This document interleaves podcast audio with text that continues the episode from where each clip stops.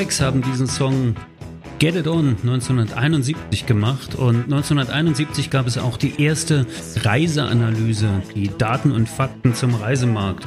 Die aktuelle Ausgabe wurde gerade frisch vorgestellt auf dem VIR Online Summit und ich freue mich sehr, im Travelholics Podcast Studio Ulf Sonntag von der Forschungsgruppe Urlaubs und Reisen und Michael Buller, Vorstand des VIRs, begrüßen zu dürfen. Wir werden genau über diese Zahlen und Daten sprechen, über Aufsteiger und Absteiger, über Trends und Entwicklungen im Reisemarkt. Was haben wir zu erwarten? Mein Name ist Roman Borch und jetzt geht's los. Hör dich schlau mit Travelholics, dem Podcast für Reiseexperten, denn wir reden mit den Profis. Ja, einen schönen guten Morgen. Das ist also der Travelholics Spezial zu den Daten und Fakten 2021 von äh, Forschungsgruppe Urlaub und Reisen und vom VER gestern vorgestellt auf der virtuellen PK in Berlin oder nicht in Berlin, das werden wir nie erfahren, aber äh, einige waren in Berlin, das weiß ich zumindest. Guten Morgen äh, an Ulf Sonntag. Hallo Ulf. Guten Morgen. Und guten Morgen Michael Buller in Bayern wieder. Grüß dich, Michael. Ja, hallo, grüß dich. Ja, gestern war das ja ganz spannend auf der, auf der Präsentation der Zahlen und Fakten. Erstmal war mir gar nicht klar, ich habe das im Intro schon kurz gesagt, die Reiseanalyse gibt es seit 1971. Äh, schon eine ganz, also ist jetzt die 51. Betrachtung des Reise- und Buchungsverhaltens der Menschen. Äh, da gab es ja immer mal Schwankungen, Ulf, oder? Äh, wie sieht es dies Jahr aus? Da gibt es wahrscheinlich besondere Einschnitte. Ja, wenn man da mal ehrlich ist, war es ja in den Vorjahren immer einigermaßen langweilig, äh, zumindest was so den Gesamtmarkt anging. Ähm, beim VER bei der Vorstellung war es immer noch äh, relativ spannend, weil zumindest im digitalen Bereich was abging. Ähm, und insofern sind wir jetzt vor einer ganz neuen Situation, dass wir halt jetzt äh, diesen äh, sehr, sehr schmerzhaften Einbruch ähm, einfach äh, ja, quantifizieren müssen, dürfen, können. Und ähm, das ist aus Forschersicht sicherlich spannend, aber ähm, ja, wenn man sich überlegt, was eben alles damit mitschwingt, ist es halt auch, ähm, also vor allen Dingen die Rückschau schon sehr, sehr bitter. Für den äh, geneigten Zuhörer vielleicht mal ganz konkret, was für einen Einbruch haben wir denn tatsächlich zu verzeichnen? Ähm, ja, also für den Gesamtmarkt der Urlaubsreisen, das sind die Urlaubsreisen fünf Tage und länger, ähm, haben wir ungefähr 20 Prozent weniger Menschen, die eine solche Urlaubsreise gemacht haben. Das heißt, die Reiseintensität, Urlaubsreiseintensität ist von ähm, fast 80 Prozent auf äh, 63 Prozent der Bevölkerung runter. Ähm, bei den Reisen an sich, also der Anzahl der Reisen, haben wir ein Minus von 30 Prozent und bei den Ausgaben Minus von ungefähr 40 Prozent. Und wenn man dann aber in besondere Segmente, wenn man die ganz stark gebeutelten Segmente schaut, wie zum Beispiel die Flugpauschalreise. Da kommen wir dann in Regionen von ähm, minus 70 Prozent bei den Ausgaben äh, in dem Corona-betroffenen Zeitraum. Ähm, und das ist nur bis Jahresende, also ohne jetzt die ersten drei Monate diesen Jahres, wo dann ja auch gar nichts lief. Und ähm, ein anderer Bereich, der noch sehr, sehr stark betroffen ist, ist der Bereich der Kurzurlaubsreisen, weil die eben traditionell auch eher nicht im Sommer stattfanden, also in den Zeiten, wo halt eben äh, 2020 der Lockdown war. Und da sind wir auch bei minus 60 das heißt, es ist jetzt tatsächlich alles noch die Zahlen aus der, also die Rückschau eher 2020, das erste Corona-Jahr, das Jahr eins der Pandemie, so wie man es jetzt nennen müsste irgendwie, mit dem äh, tatsächlichen Ausblick 2021 eine Tendenz zur Verbesserung. Gibt es die in irgendeiner Form? Ähm, also aus Sicht der Nachfrage, und das ist ja das, was wir betrachten, eben die Menschen in Deutschland und was sie in Bezug auf Urlaub machen und wollen. Ähm, und da ist, sagen wir mal, durchaus Positives zu vermelden, ähm, weil wir zum einen hier diese gewohnte Stabilität sehen äh, in wichtigen Faktoren. Und das ist zum einen ähm, bei der Beurteilung der eigenen wirtschaftlichen Lage, also wie wird sich die eigene Situation in den nächsten zwölf Monaten ähm, wahrscheinlich entwickeln. Und da sagen 80 Prozent der Menschen, ähm, dass sie davon ausgehen, dass das gleich bleibt oder sich sogar verbessern wird. Und das ist so im Rahmen, ungefähr im Rahmen der Vorjahre, nur ein ganz bisschen ähm, sagen wir, pessimistischer. Und das andere ist der nach wie vor sehr, sehr hohe Stellenwert ähm, der Urlaubsreise, ähm, die halt sagen wir, in den Konsumprioritäten genau an dem Platz, genau mit dem Volumen ist, wie das auch äh, in den Vormessungen ähm, vor zwei oder vor vier Jahren war. Und ähm, was wir dahinter stehen sehen, ist, dass einfach diese Sehnsucht, Urlaub zu machen, die ist halt nicht verloren gegangen, sondern ähm, diese Motive, warum wir in den Urlaub wollen, also warum wir überhaupt diesen, ja, sagen wir, das auch auf uns nehmen, das Reisen, was ja auch mit, äh, mit Aufwand, mit Stress, mit Geld verbunden ist. Ähm, das hat sich nicht geändert. Also wir wollen Erholung, wir wollen Abstand zum Alltag, wir wollen mal was anderes sehen und wir wollen gerne äh, an den Strand, wir wollen gerne schönes Wetter haben, äh, wir wollen gerne äh, was weiß ich mal, in einer anderen Konstellation von Leuten ähm, was Schönes erleben und was anderes erleben. Und das hat sich nicht verändert, sondern das, also diese, diese Wünsche, die sind sogar noch stärker geworden bringt mich direkt jetzt zum zweiten Gesprächspartner, nämlich zu Michi Bullert, der ja in der letzten Zeit sehr viel mehr auch mit der Politik zu tun hatte, äh, hier regelmäßig ein- und ausgegangen ist in diversen Ministerien, Arbeitskreisen und sonst was, nicht immer nur auf offene Ohren gestoßen ist mit seinen Ideen, befürchte ich. Michi, wenn wir jetzt hören, die Leute wollen eigentlich und die Politik sagt aber, nee, ihr dürft nicht und die Regeln sind auch so, dass man nicht kann. Was muss sich da eigentlich verändern, um dem, äh, sagen wir mal, um dem dem, diesem Willen, diesem Wunsch wieder zu entsprechen, weil das würde ja allen helfen. Es würde letztlich ja wahrscheinlich der Politik helfen, zufriedenere Menschen zu haben. Es würde den Menschen helfen und gut tun, wieder äh, reisen zu können und sich besser zu fühlen. Und vor allen Dingen würde es unserer Industrie helfen, oder? Ja, vielleicht erstmal, wir gehen nicht ein und aus in den Ministerien, sondern es findet tatsächlich alles digital statt und per E-Mail und äh, ähm, per Videokonferenzen und Anhörungen. Also das ist schon auch ganz gut äh, für mich ein auch ein Segen, weil ich sonst äh, so viel nach Berlin und hin und her reisen müsste, was ich jetzt Gott sei Dank nicht tun muss, ähm, außer gestern für ein Präsentmeeting. Ähm, ich glaube, das Problem ist ja auch diese unklaren Aussagen, die wir erleben. Also ähm, der eine sagt, wir machen Ostern auf, dann der andere sagt, wir machen wieder zu. Äh, nächste Woche sagt der gleiche, wir machen doch wieder auf. Also das ist ja, äh, das ist ja ein Chaos hoch drei schon in den Aussagen. Ähm, auch ist Reisen gefährlich, da macht das RKI, was ja eigentlich die Bundesregierung mehr berät und so der Standbein der, der Aussagen ist, das sagt, nee, Reisen ist eigentlich nicht der Verursacher. Dann sitzt du in Ministerien oder in Gesprächen, dann sagen die ja, aber ja, ähm, vielleicht konnten wir es ja gar nicht so richtig auswerten. Also sitzt du da und sagst, also was gilt denn jetzt? Und ähm, ich glaube, so die naive Vorstellung in der Politik ist, äh, was ich, die geben uns eine Woche vorher Bescheid und sagen, hey Jungs, jetzt geht Reisen wieder und dann fahren wir den Tourismus natürlich sofort hoch und jedes Lokal hat sofort die Mitarbeiter wieder da und hat sofort die Küche äh, fertig und äh, die Hotels sind natürlich so ein 2000 äh, Zimmer Hotel, fährst ja wahrscheinlich in einer Stunde hoch.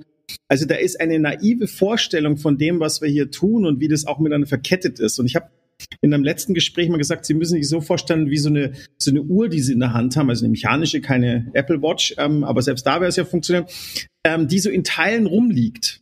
Ja, und wir wissen noch gar nicht, ob wir alle Teile noch zusammenbekommen, weil, ähm, was ich, manche müssen noch überholt werden. Und das muss man vorsichtig zusammenbauen, weil sonst funktioniert der Tourismus nicht.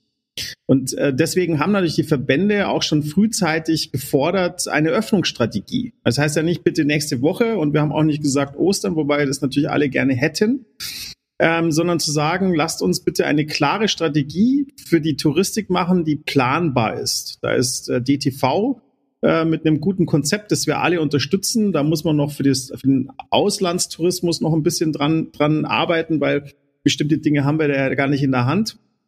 Es gibt auch ähm, von Amadeus ein Konzept, äh, wie das Thema sozusagen sichere Korridore und Reiseverfolgung und App ähm, im Prinzip, die über alle Wege funktioniert, ähm, vorliegt. Also es gibt so viel, auch von der Jatta und so, es gibt so viele Konzepte vorliegen.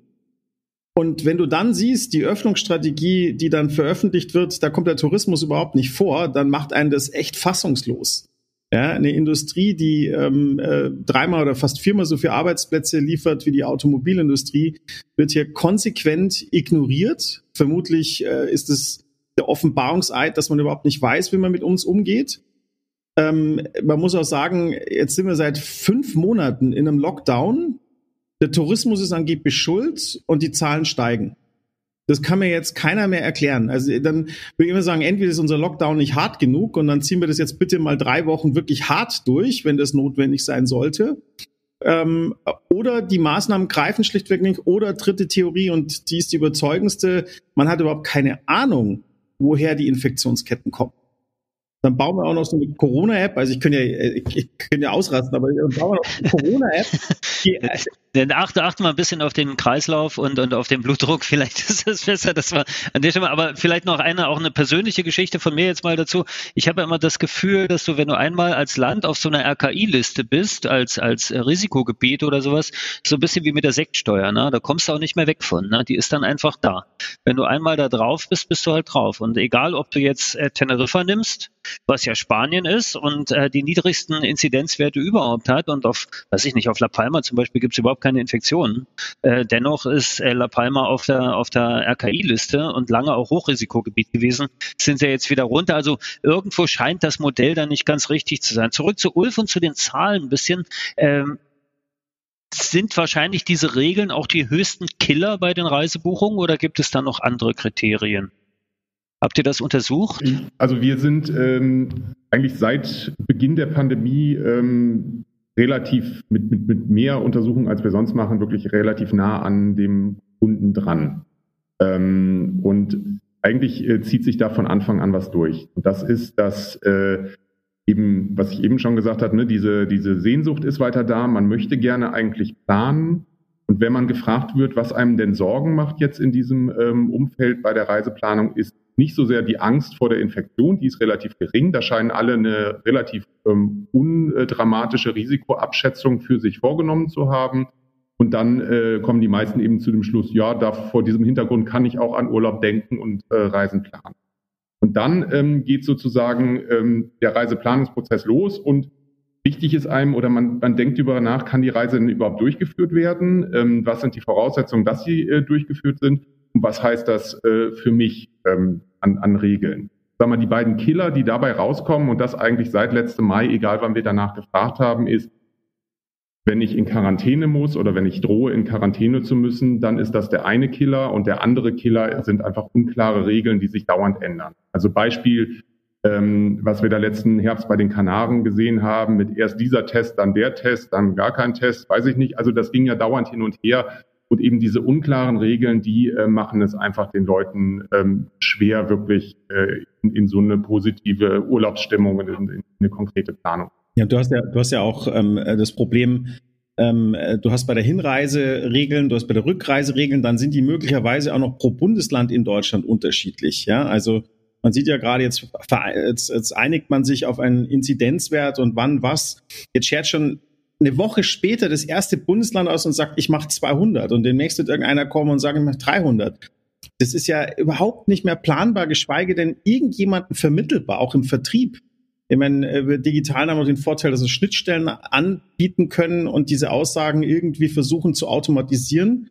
Aber du kommst ja schon gar nicht mehr nach mit, äh, mit der Veränderung im Prinzip zum Digitalen kommen wir nochmal, äh, Michi, weil das ist natürlich spannend, weil das haben wir in den letzten Jahren schon beobachten, äh, beobachten können, die Entwicklung der digitalen Vertriebsplattform und äh, OTAs und so weiter, generell Online-Buchung gegen persönliche Buchung. Aber vielleicht noch eine Sache nochmal zurück zum, zum Ulf, was du gerade sagtest, die, die Regeln verändern, sagen wir mal, die äh, dass die Einstellung der Leute zu den Buchungen verändern die auch die Einstellung der Menschen zu den Reisearten, also Reiseformen ändert sich dort etwas. Na, die Produkte, die gebucht werden, ist das anders und äh, auch die Destinationen. Ja, das, äh, ja gut, also ein Teil der Regeln ist ja, ähm, äh, sagen wir mal, die Vorschrift, wo ich überhaupt hin darf äh, oder nicht. Ähm, und das geht ja zum einen, sagen wir, von dem aus, was, was, was wir hier in Deutschland bestimmen oder in unseren Bundesländern bestimmen und zum anderen, was aber auch im Ausland äh, bestimmt wird. Also sprich, nach Dänemark komme ich im Moment überhaupt. Ähm, und das ist ja auch bei anderen Ländern so. Das heißt, letztendlich ist es dieses ganze Gefüge, vor dem das stattfindet. Und ähm, von den Wünschen her ist es eigentlich so, am liebsten möchten die Leute das machen, was sie sonst auch immer gerne machen. Weil wenn sie in den Urlaub fahren, möchten sie ja in allererster Linie einen schönen Urlaub haben. Äh, und dass sie jetzt noch darauf achten müssen, dass irgendwie die Corona-Inzidenzen gering sind oder dass sie äh, überlegen müssen, ob sie jetzt in Quarantäne müssen oder nicht, das kommt ja on top obendrauf. Ne? Und ähm, bei dem, was Sie im Urlaub machen möchten, hat im Prinzip nicht so viel geändert.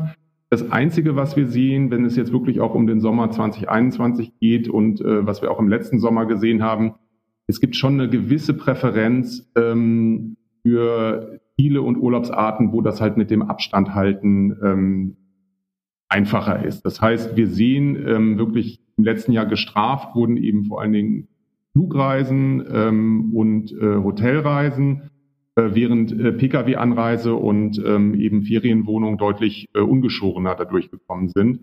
Und ähm, das zieht sich so ein bisschen durch. Ähm, das heißt jetzt aber nicht, dass, äh, dass man da wirklich den Kopf in den Sand stecken sollte als jetzt ähm, Hotel-Flugreiseziel, äh, ähm, sondern für mich heißt es vor allen Dingen, dass man halt ähm, mehr kommunizieren muss. Also dass gerade Hotels, äh, Flugreisen und Reiseveranstalter, die ja oft die überzeugenderen Konzepte haben, also weil es eben von A bis Z durchgedacht werden muss. Ähm, aber das muss auch kommuniziert werden und ich denke, es kommt auch an. Also das heißt, äh, wie gesagt, im Bauch habe ich so eine gewisse Präferenz, ähm, dass ich eben auf dieses Abstand halten achte und dann muss mir eben erklärt werden, ähm, warum es denn, wenn es dann mal manchmal vielleicht ein bisschen enger sein muss, äh, warum das eben trotzdem sicher ist. Also wenn man sich die Zahlen und Fakten anschaut und ich werde den Link äh, zu der Broschüre, zu der PDF-Broschüre und auch zur Blätterbroschüre, zur Online-Broschüre in die Shownotes packen, damit man sich dann natürlich auch äh, nochmal genauer informieren kann bei dieser äh, bei diesen Daten. Wenn man sich das anschaut, dann merkt man schon das Thema Wohnmobilurlaub, Ferien, äh, Ferien, Wohnungen, Urlaub und so weiter. Das ist schon, Michi, meinst du, das ist eine temporäre Geschichte? Das heißt, äh, im Falle einer Lockerung und eines, äh, sagen wir mal, auch Absinkens der Inzidenzwerte oder Infektionszahlen, geht das dann wieder back to normal oder äh, wird sich der Markt neu einrichten müssen auf äh, die Präsenz von diesen neuen, äh, nein, es sind ja keine neuen Reisearten, aber ist es eine, eine Mode vielleicht oder ist es, wir, wir, kennen, wir kennen alle die Entwicklung im Camping, wir in, kennen das Thema äh, Nachhaltigkeit, Flugshaming und, und so weiter. Das bleibt ja alles trotzdem noch bestehen. Also ist das, ist das jetzt eine Chance oder ist das tatsächlich nur so ein, ja, so ein Zwischenschritt? Ja, bei Camping bin ich mir nicht sicher. Ich glaube schon, dass Camping ähm, hatte ja vor der Krise ja auch schon einen Trend.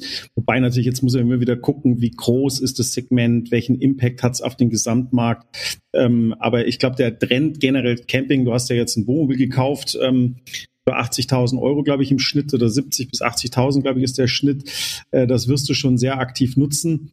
Ich denke, es hängt auch wirklich von der Planbarkeit ab. Ähm, das ist ja auch der Grund, warum die Leute ins eigene Auto steigen und nicht im, in den Flieger oder äh, Camping in, oder Urlaub in Deutschland machen. Ähm, es hängt ja auch nicht nur davon ab, was, was äh, bei uns für Regeln gelten, sondern auch die Einreisebestimmungen. Also lässt uns ein Land überhaupt rein? Ähm, gibt es äh, Vorlagen oder Auflagen mit, äh, du musst geimpft sein ähm, und so weiter.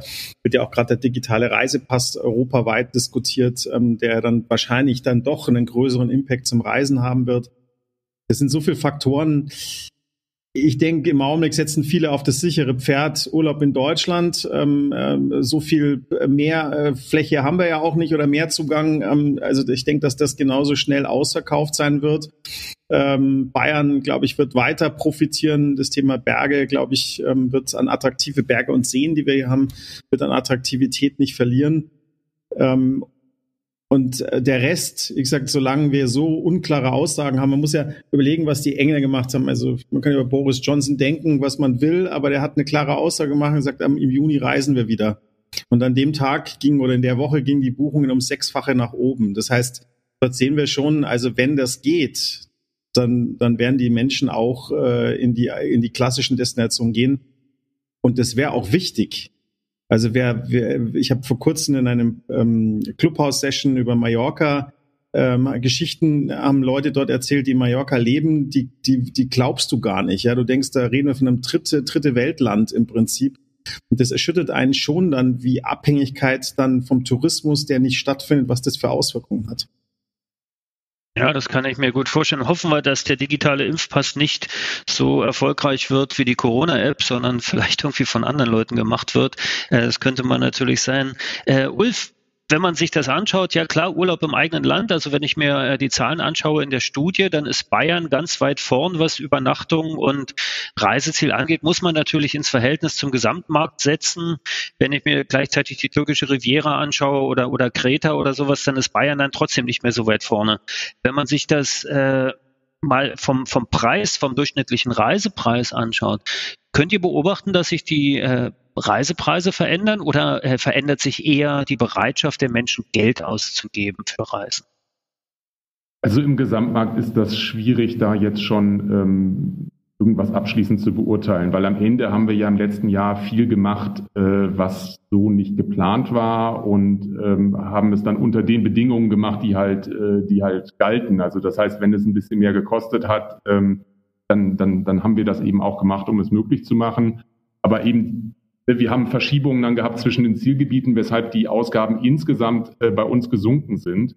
Ähm, äh, aber äh, das müsste man sich einfach nochmal zielgebietsspezifisch angucken. Und ähm, insgesamt habe ich aber da mal den Eindruck, es gibt da, ja, was, was, was Michi eben sagte, das gilt ja auch hier, ne? Es, es, es, wir haben so viele Dynamiken in verschiedene Richtungen, ähm, wo es am Ende ganz schwer ist äh, zu sagen, wohin wird das vielleicht auch dieses Jahr oder in Zukunft führen. Also werden Flugpreise dauerhaft steigen, weil Kapazitäten runtergehen und die Geschäftsreisenden wegbrechen äh, oder äh, gehen sie eben runter, weil äh, alle alles in den Markt drücken. Also ähm, da, wie gesagt, das ist, da steht so viel hinter und ich denke aber mal, was wir sehen, gerade auch an dieser, dieser Stabilität der Beurteilung der eigenen wirtschaftlichen Lage, ich glaube nicht, dass die Ausgabebereitschaft sinkt ähm, sondern da ist, sagen wir mal, jeder individuell äh, sicher bereit, äh, für Urlaub was auszugeben, vielleicht auch im Moment sogar mehr, weil eben ähm, letztendlich Geld ja offenbar da ist, was dann auch äh, im letzten Jahr oder im Moment nicht so ausgegeben werden konnte, wie man das vielleicht wollte. Ähm, von daher kann ich mir auch vorstellen, dass da schon ein Nachholeffekt ist. Ähm, aber da müssen wir wirklich sehen, ob das heißt, ne, was in diesem Jahr einfach geht. Ob man dann erstmal jetzt auf Nummer sicher das Ferienhaus in Deutschland bucht, wo man es eben schön findet, und wenn es dann geht, bucht man vielleicht noch um. Also ich könnte mir vorstellen, dass gerade vor dem Hintergrund, dass wir eben auch im Moment noch keine klare Perspektive haben, äh, viele Leute auch einfach im Moment noch keine Lust haben, wirklich ähm, sich, sich damit zu planen, eben weil es keine Perspektive gibt, ähm, dass es vielleicht dann auch in diesem Zeitraum, wenn es hoffentlich nach Ostern dann alles besser wird, es mit dem Impfen bergauf geht und wir dann auch wissen, wie die Regeln vielleicht aussehen, ähm, dass es dann na, vielleicht auch ein bisschen chaotisch wird, weil dann alle schnell, schnell äh, eben dann doch noch was für den Sommer planen möchten und auf der anderen Seite auch die, die Destinationen und die Veranstalter sozusagen alle auf diesen Markt dann stoßen, wo man sich dann halt viel, viel schneller finden muss, ähm, als in normalen Jahren, wo das ja sozusagen so eine, sagen wir, die erste große Buchungswelle dann wirklich im Januar kommt, teilweise für Kreuzfahrten das schon davor war. Ähm, und das dieses Jahr dann, sagen wir, wenn es, wenn es gut läuft, muss man ja sagen, ähm, dann alles äh, sehr, sehr komprimiert sein wird. Eine kurze Nachfrage dazu noch. Habt ihr untersucht oder habt ihr irgendwelche Ergebnisse schon zum Thema dieser neuen Bewegung, dieser Flex-Tarife, dieser äh, kostenlosen Stornierung und flexible Reisepreise und so weiter? Also wir wissen, dass das den Leuten wichtig ist. Also eben, wenn wir fragen bei der Buchung, äh, ob jetzt Hygiene vor Ort oder was auch immer vor Ort wichtig ist, äh, und eben flexible Stornobedingungen, dann äh, sind die flexiblen Stornobedingungen ganz weit oben.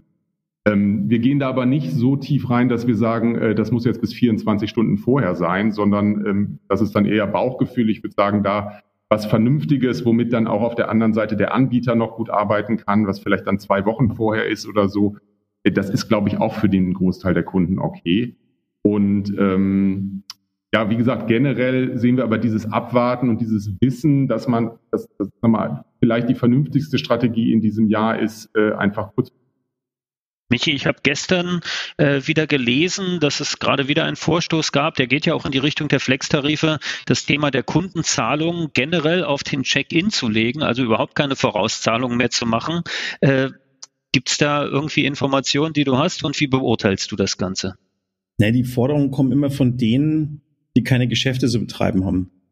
Ja. Dass da immer Thomas Cook mit angeführt wird. Ähm, ähm, und ich würde mal sagen, vielleicht hat er noch ein zweiter ähnliche Kondition. Das hat was mit der Größe zu tun, dass man irgendwie drei Monate später bezahlt.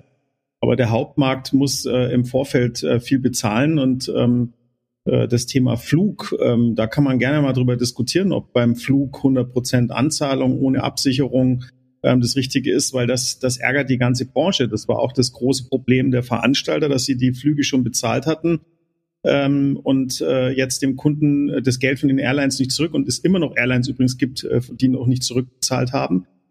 ähm, sie, du aber dem Kunden das Geld zurückgeben musst. Und äh, wir hatten, glaube ich, mehr Airline-Pleiten als Veranstalter-Pleiten in den letzten Jahren. Also da, glaube ich, kann man gerne eine Diskussion über die Airlines führen.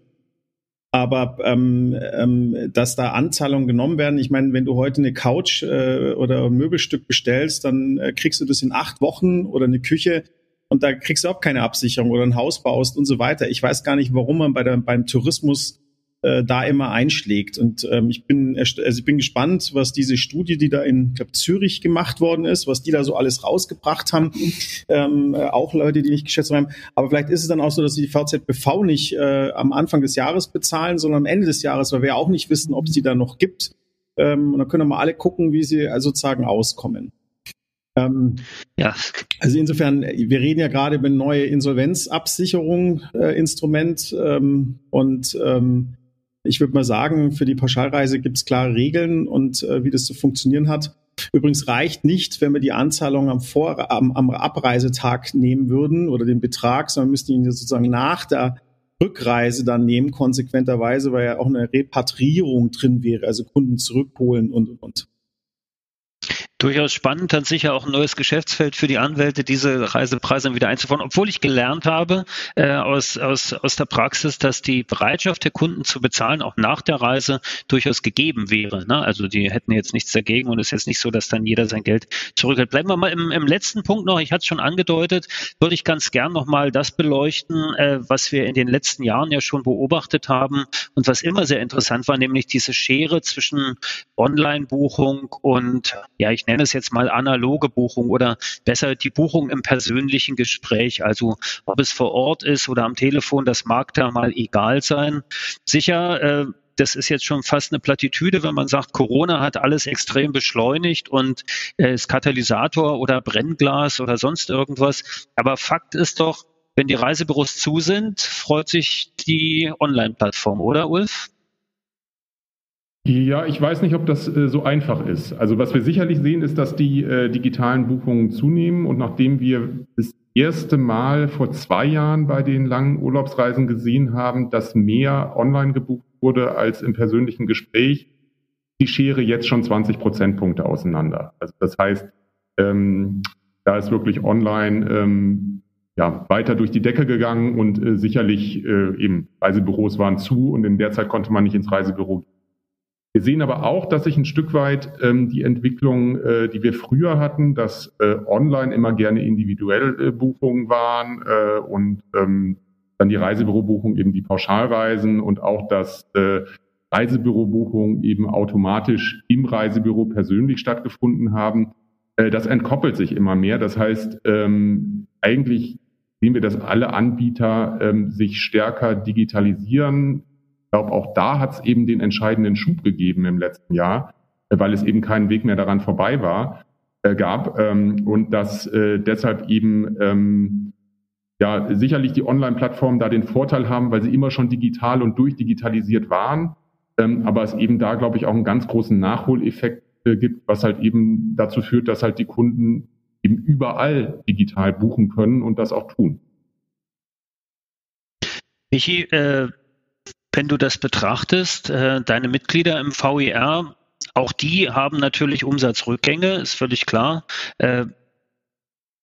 Gibt es mit dem, sagen wir, Digitalisierungsschub, der ja im stationären Vertrieb nach meiner persönlichen Einschätzung trotz aller Initiativen immer noch verhalten ist, gibt es dort eine Tendenz, kannst du das beobachten, dass diese Schere weiter auseinandergeht, weil einfach die OTAs und die, und die äh, großen Plattformen, auch die Bookings von mir aus egal, ähm, dass die ihre Hausaufgaben, sagen wir mal, mit, mit, mit sieben Meilenstiefeln machen konnten oder gemacht haben oder einfach nichts, nicht zugemacht, also einfach da war waren? Naja, also ich sag mal, die haben ja nichts Neues dazulernen müssen. Ähm, die sind halt immer schon äh, dran und waren halt mutig und sind halt First Mover in Anführungszeichen. Und äh, das hilft ja natürlich in der Position. Große Diskussion natürlich schon wieder, ähm, zum Beispiel aus der Gastronomie, die jetzt hart lernen muss, ähm, Delivery Services aufzubauen. Und jetzt warnt äh, Dehoga und Co., dass man sich bitte jetzt nicht wie bei, bei der Hotellerie, wo man sich angeblich von Booking abhängig gemacht hat, jetzt nicht von Delivery Hero und Co. abhängig machen soll. Ähm, das Blöde ist halt, der Kunde hat ja schon die Auswahl getroffen und ich als Kunde möchte jetzt nicht 30 Lokale in meiner Gegend absuchen, sondern ich will eine App haben, ähm, wo ich ähm, sozusagen äh, Essen vergleichen kann. Und äh, wenn man das jetzt äh, in der Krise aufbaut, äh, von 0 auf 100 ähm, und dann noch gegen jemanden, der da schon seit äh, zehn Jahren im Prinzip viel Geld investiert hat, ähm, um diese Position beim Konsumenten zu erreichen, dann wird's halt schwierig.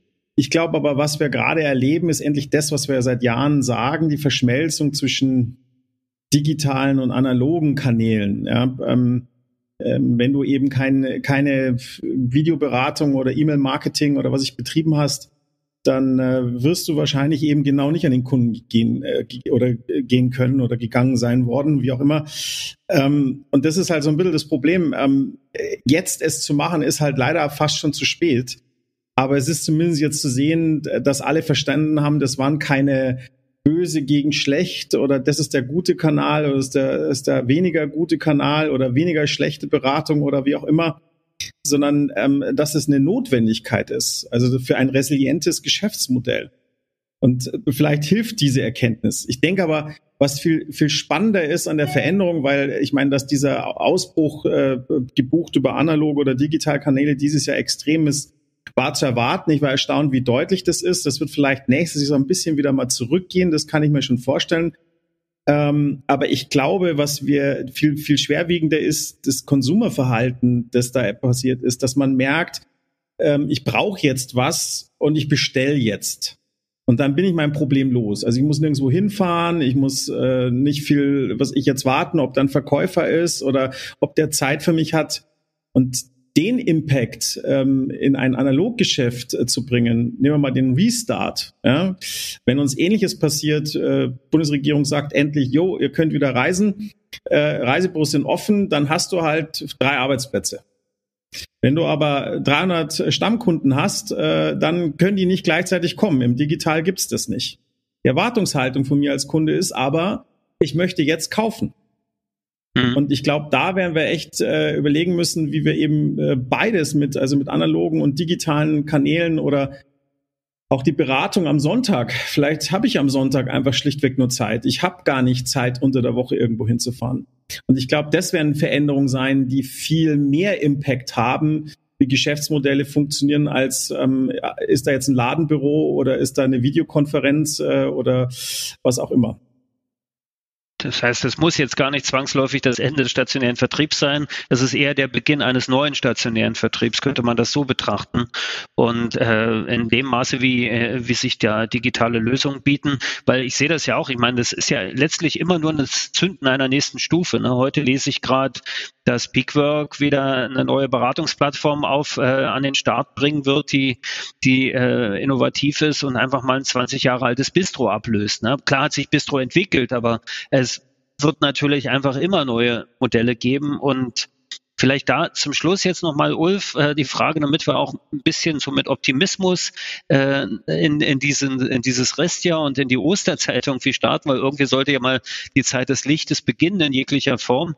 Gibt es denn und ich weiß, das ist jetzt eine schwierige Frage, aber gibt es denn in den Zahlen, die ihr erhoben habt und in den Trends, die ihr beobachtet und in den Prognosen, die ihr tätigt, gibt es etwas, worauf sich die Industrie und alle, die dort arbeiten, freuen können oder auf die sie wirklich hoffen können? Also ich glaube, was wir ganz klar sehen, ist, dass auf die Nachfrage Verlass sein wird. Also die Kunden kommen wieder, sobald es geht, und sie werden das machen, was in dem Moment möglich ist. Und das sind nicht nur unsere Zahlen, das sind, glaube ich, wirklich, egal wohin man guckt, auf äh, das Vorausschauende, aber auch das Zurückschauende. Ich habe mir mal die amtliche Statistik für Schleswig-Holstein angeguckt. Wir haben Mitte Mai letztes Jahr aufmachen dürfen, die Hotels. Wir hatten schon im Mai die Hälfte der, also 50 Prozent der normalen Übernachtungszahlen. Das heißt, wir waren sozusagen ab Mitte Mai äh, auf dem Niveau der Vorjahre. Also von Tag eins ähm, ab dem Tourismus wieder möglich war. Das war natürlich erstmal der Inlandstourismus. Äh, da ist vieles einfacher, das haben wir eben besprochen. Und ähm, bei dem sagen wir, europäischen Tourismus haben wir vielleicht noch die Chance, dass sich mal die EU einigt und wir irgendwie einheitliche Regeln haben, wobei äh, da mein Zutrauen auch ein bisschen äh, gelitten hat im letzten Jahr. Ähm, aber also am Kunden wird es nicht liegen. Das hat es letztes Jahr nicht und äh, das wird es auch dieses Jahr nicht. Und auf den Kunden können wir uns verlassen. Das wird wirklich losgehen von Tag eins, ab dem es möglich Und da sollte man dann entsprechend vorbereitet sein. Michi, vielleicht von dir noch ein Statement dazu. Ja, aber ich, ähm, wir müssen so ein bisschen Obacht geben. Also ich, ich, äh, ich total d'accord, dass der Kunde reist, mache ich mir gar keine Sorgen. Irgendwie, das wird passieren. Das Problem ist, wie, wie viel wird das dieser Touristik helfen? Ja, wir rechnen dieses Jahr ähm, also mit der Hälfte ungefähr des Umsatzes, also zumindestens äh, was die Pauschaltouristik rechnet, ähm, äh, des letzten Jahres, also des normalen 2019 Jahres, sorry. Und je später sozusagen das Reisen losgeht, umso weniger Umsatz hast du in der Kasse, musst aber damit klarkommen, äh, wo du eigentlich einen Jahresumsatz brauchst, hast du noch ein halbes Jahresumsatz und die Hilfen gibt's dann auch nicht mehr, weil der Staat wird dann sagen, ja, hey mal, ihr macht ja jetzt Umsatz, ja. Und das ist äh, eine ganz gefährliche Situation, weil äh, dann hast du den nächsten Winter vor der Tür stehen. Wir wissen alle, das ist für die Touristik die saure Gurkenzeit, ähm, äh, sehr große Cashflow-Belastung. Du hast aber auch keine Hilfen mehr. Also das wird noch eine ganz, ganz große Herausforderung, wie dieser Neustart ähm, für die Touristik funktioniert. Und das ist kein Problem, das sich dann einfach mal auflöst, also wenn jetzt alle reisen, sondern das wird uns noch die nächsten drei bis vier Jahre wird uns das begleiten, weil die Unternehmen große Kredite aufnehmen mussten, um überhaupt bis hierhin zu kommen. Und ähm, deswegen wäre ich vorsichtig, ähm, äh, Politik versteht, missversteht sowas oft und denkt so, ja, dann ist unser Problem weg. Nee, das ist nicht weg. Ja, ähm, weil wir reden jetzt dann von eineinhalb Jahren bald, äh, was ich, äh, null Umsatz. Ja, wir hatten äh, von zwölf Monaten waren wir die letzten acht Monate in einem Lockdown. Das darf man mal auch alles nicht vergessen. Also ja, was das mit den Menschen macht, das kommt ja noch dazu. Aber natürlich mit den Unternehmen, ohne Frage, neben der sauren Gurkenzeit, die du äh, angesprochen hast, ist ja genau das. Du waren ja viele, viele Unternehmen einfach gezwungen, dann auch noch große Kredite aufzunehmen, gerade in der ersten Phase, die ja dann irgendwann auch mal bedient werden müssen und wo Zinsen gezahlt werden müssen. Und ähm, egal in welcher Größenordnung und in welchem Unternehmen äh, sind diese Kredite ja nicht Überbrückungshilfen in klassischer Form. Also die wurden ja nicht einfach ausgezahlt das wird immer so gerne gesagt von einigen, ja, die haben ja alle Staatshilfen bekommen und die leben alle vom Steuerzahler. Nee, das müssen die ja alles mal zurückzahlen. Also das ist eine Frage, da werden wir uns sicher im nächsten Jahr drüber unterhalten, wie sich dort Ertragssituationen verändert haben und äh, wie sich tatsächlich auch die Mar also ich bin ja der Meinung, wir werden dann eine völlig neue Marktsituation haben, sowohl in der Vertriebslandschaft, aber auch als in der Veranstalterlandschaft und unter Umständen auch in der Produktlandschaft, dass wir einfach sagen, okay, werden jetzt die Vielleicht das, das auch noch, doch das sollten wir schon noch fragen, Ulf. Äh, das Thema veranstaltende Reisebüros, also Eigenveranstaltung, sprich, äh, ist das, ist das ein Thema, was ihr jetzt schon seht? Weil ich glaube, das wird ein wichtiges Thema sein.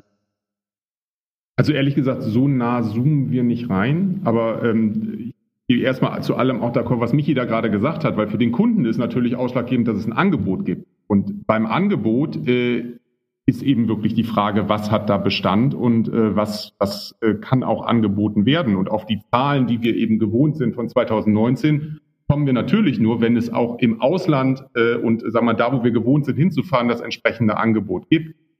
Ähm, bei diesen ähm, selbstveranstalteten Reisen, ähm, das ist sicherlich interessant und ich glaube, es trägt dann so eine Markttrend äh, Rechnung, dass ähm, letztendlich wir ja immer genauer unsere Wünsche und unsere Bedürfnisse kennen als Kunden. Und ähm, wir da äh, vielleicht eben dann ein Segment haben, was stärker wird, äh, was so eigentlich zwischen diesem äh, klassischen individuell gebuchten Urlaub und einem, sag mal, klassisch pauschal angebotenen Urlaub ist. Und ähm, aus meiner Sicht spricht nichts dagegen, dass das funktioniert. Ähm, weil letztendlich ist das auch das, wo sich die Pauschalreise ja in den letzten, ja eigentlich seit es sie gibt, immerhin entwickelt hat, von einem absoluten Standardprodukt zu einem immer stärker individualisierten äh, Produkt. Und ähm, sag mal, für den Kunden wird es dann, glaube ich, irgendwann auch nicht mehr ähm, so entscheidend, ob es jetzt ein super Veranstalterprodukt ist, was auf mich individuell zugeschnitten ist, oder ein super ähm, vom Reisebüro angebotenes Produkt, was super auf mich zugeschnitten ist, sondern entscheidend ist, es ist super auf mich zugeschnitten. Ja, ich glaube, das ist dann, ja. Die Pauschalreise ist eher das Thema Absicherung, also es wird ein Synonym für Absicherung und Regeln sein, ähm, während halt äh, sozusagen die Einzelleistungen eben da äh, überhaupt gar keinen Schutz in Anfang haben. Und ähm, vielleicht um nur einbringen, weil wir immer über die Reisebüros reden, also ich meine, die OTAs machen seit Jahren äh, individuell reisen. Ja, ich meine, Expedia mit Click und Mix und äh, ähnliche Produkte gibt es mittlerweile auf allen Seiten.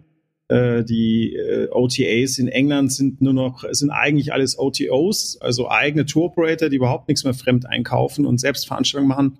Und ich sehe da einen ganz deutlichen Trend, und zwar im Vertrieb, egal ob digital oder analog, ähm, weil du auch dann das Thema in der Hand hast, ja, wenn was passiert. Wir haben ja gerade erlebt, du sitzt als Mittler in der Mitte ja, ähm, und du sollst deinem Kunden eine Auskunft geben, die du vom Veranstalter, vom Anbieter oder von vielen, also manche haben es super gelöst und manche haben es grottenschlecht gelöst.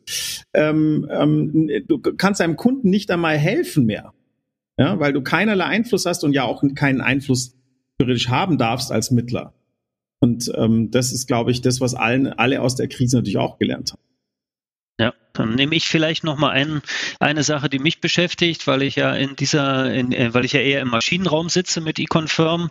Ähm, das wird natürlich auch eine Herausforderung sein für die ganzen digitalen Lösungen, die da in den Markt kommen müssen. Auf der anderen Seite erinnere ich mich gut, dass wir vor über zehn Jahren mit einem innovativen Kopf in München eine Plattform Holiday and More gebaut haben, die genau das, nämlich länger, individualisierte, ja, ja ich, ich, weiß gar nicht, ist länger. Jahre. Ja, aber das ist die genau das abbildet, individualisierten Urlaub, ne? Und den ich mir einfach selbst zusammenklicken kann. Also eine wirklich, äh, es, es wird auch das bedeuten, dass wir darauf stärker setzen müssen und das bedeutet aber natürlich auch, dass äh, Reisebüros und überhaupt der ganze Vertrieb äh, stärker eine OTA-Denke einnehmen müssten vielleicht und äh, auch ein bisschen mehr open-minded sein müssen.